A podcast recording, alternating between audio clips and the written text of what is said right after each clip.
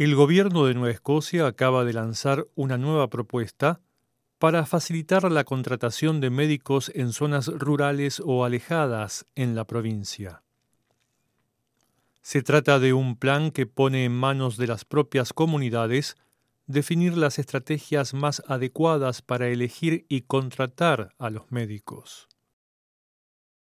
La retención de los profesionales, una vez instalados, es otro de los puntos que se busca reforzar. El plan incluye el otorgamiento de fondos a entidades comunitarias y entes sin fines de lucro que participarán en el proceso de búsqueda y contratación. Más detalles en el reportaje adjunto.